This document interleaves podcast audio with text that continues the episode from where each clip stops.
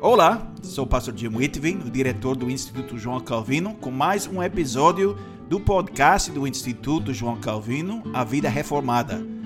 E hoje nós vamos falar sobre artigo 21 da Confissão Belga, a satisfação de Cristo, nosso sumo sacerdote. Eu vou começar com a leitura do artigo. Nesse artigo, a igreja confessa: cremos que Jesus Cristo foi confirmado por juramento para ser sumo sacerdote para sempre, segundo a ordem de Melquisedeque. Ele se apresentou em nosso lugar diante de seu Pai, aplacando-lhe a ira e satisfazendo-o totalmente pela oferta de si mesmo sobre o madeiro da cruz, onde verteu o seu precioso sangue para a purificação dos nossos pecados conforme predisseram os profetas. Pois está escrito: o castigo que nos traz a paz estava sobre ele, e pelas suas pisaduras fomos sarados. Como cordeiro foi levado ao matadouro, foi contado com os transgressores, e condenado como um criminoso por Pôncio Pilatos, que, no entanto, havia antes declarado a sua inocência. Ele restituiu o que não havia roubado ele morreu como o justo pelos injustos. Ele sofreu no corpo e na alma, sentindo o castigo terrível causado pelos nossos pecados. E o seu suor se tornou como gotas de sangue caindo sobre a terra. Finalmente ele exclamou: Deus meu, Deus meu, por que me desamparaste? Tudo isso ele suportou para o perdão dos nossos pecados. Por essa causa dizemos exatamente como Paulo que nada sabemos senão a Jesus Cristo e este crucificado. Consideramos tudo como perda por causa da sublimidade do conhecimento de Cristo Jesus, nosso Senhor.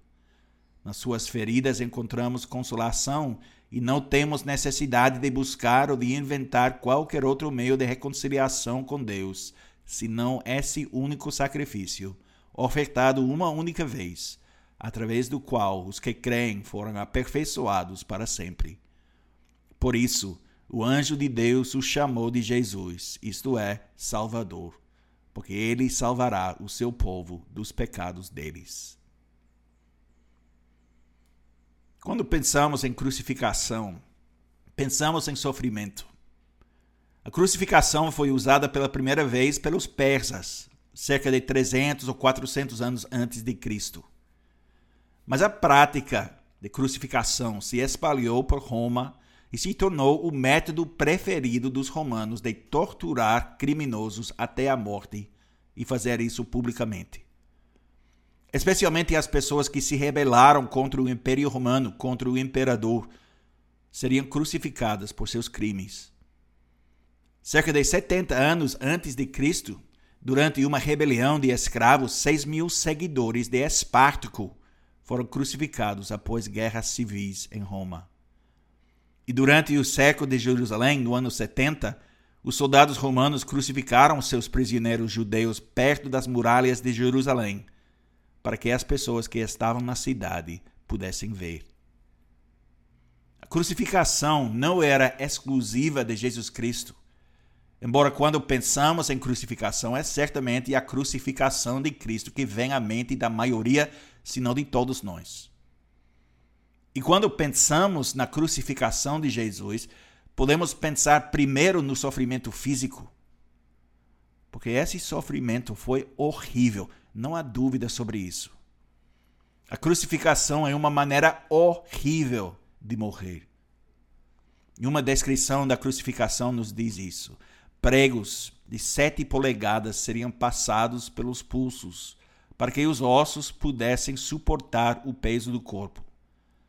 À medida que a força nas pernas da pessoa começava a falhar, seus braços precisavam suportar seu peso. Seus ombros seriam arrancados das órbitas. Ele começaria a ter problemas respirando. O sufocamento geralmente se seguia após um longo período de dificuldade em respirar o coração e os pulmões parariam de funcionar e o sangue da vítima escorria de seu corpo através de seus ferimentos. Mas para Jesus, tudo isso, todo esse sofrimento, estava longe de ser a pior parte da sua crucificação. A cruz era um símbolo da maldição que ele assumiu. O Antigo Testamento ensina que todos que estavam pendurados numa árvore foram amaldiçoados. Nós lemos em Deuteronômio 21, versículos 22 e 23. Se alguém houver pecado passível da pena de morte, e tiver sido morto, e o pendurares no madeiro, o seu cadáver não permanecerá no madeiro durante a noite, mas certamente o enterrarás no mesmo dia. Porquanto o que for pendurado no madeiro é maldito de Deus.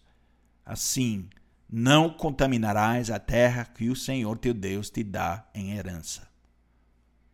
Por isso, os líderes dos judeus se certificaram de que o corpo de Jesus fosse removido da cruz antes do sábado.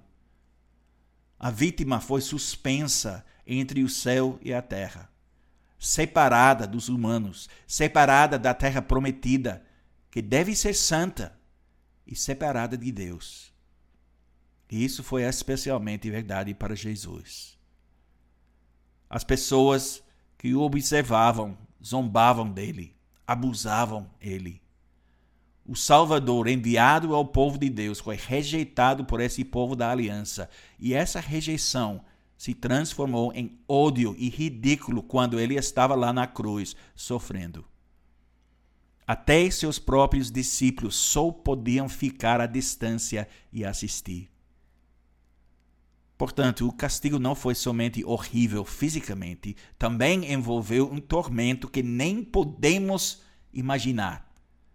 Como o único homem verdadeiramente justo e verdadeiramente perfeito na história do mundo, sofreu a morte da pior classe de criminosos. E ele, unicamente entre os homens, não merecia ser tratado dessa maneira. Então podemos dizer que o sofrimento foi físico e também profundamente psicológico. Mas mais importante ainda, ainda mais central ao sofrimento que nosso Salvador experimentou, foi o sofrimento espiritual. Este é o sofrimento profetizado no Salmo 22, o salmo citado pelo Salvador na cruz. Deus meu, Deus meu, por que me desamparaste? Porque se acham longe de minha salvação as palavras de meu bramido. Deus meu, clamo de dia e não me respondes, também de noite, porém não tenho sossego. Mas eu sou verme e não homem, opróbrio dos homens e desprezado do povo. Todos os que me veem zombam de mim, afrouxam os lábios e meneiam a cabeça. Confiou no Senhor, livre-o ele, salve-o pois nele tem prazer. Derramei-me como água, e todos os meus ossos se desconjuntaram. Meu coração fez-se como cera, derreteu-se dentro de mim. Secou-se o meu vigor como um caco de barro, e a língua se me apega ao céu da boca. Assim me deitas no pó da morte e há mais, mas essas citações de Salmo 22 são suficientes.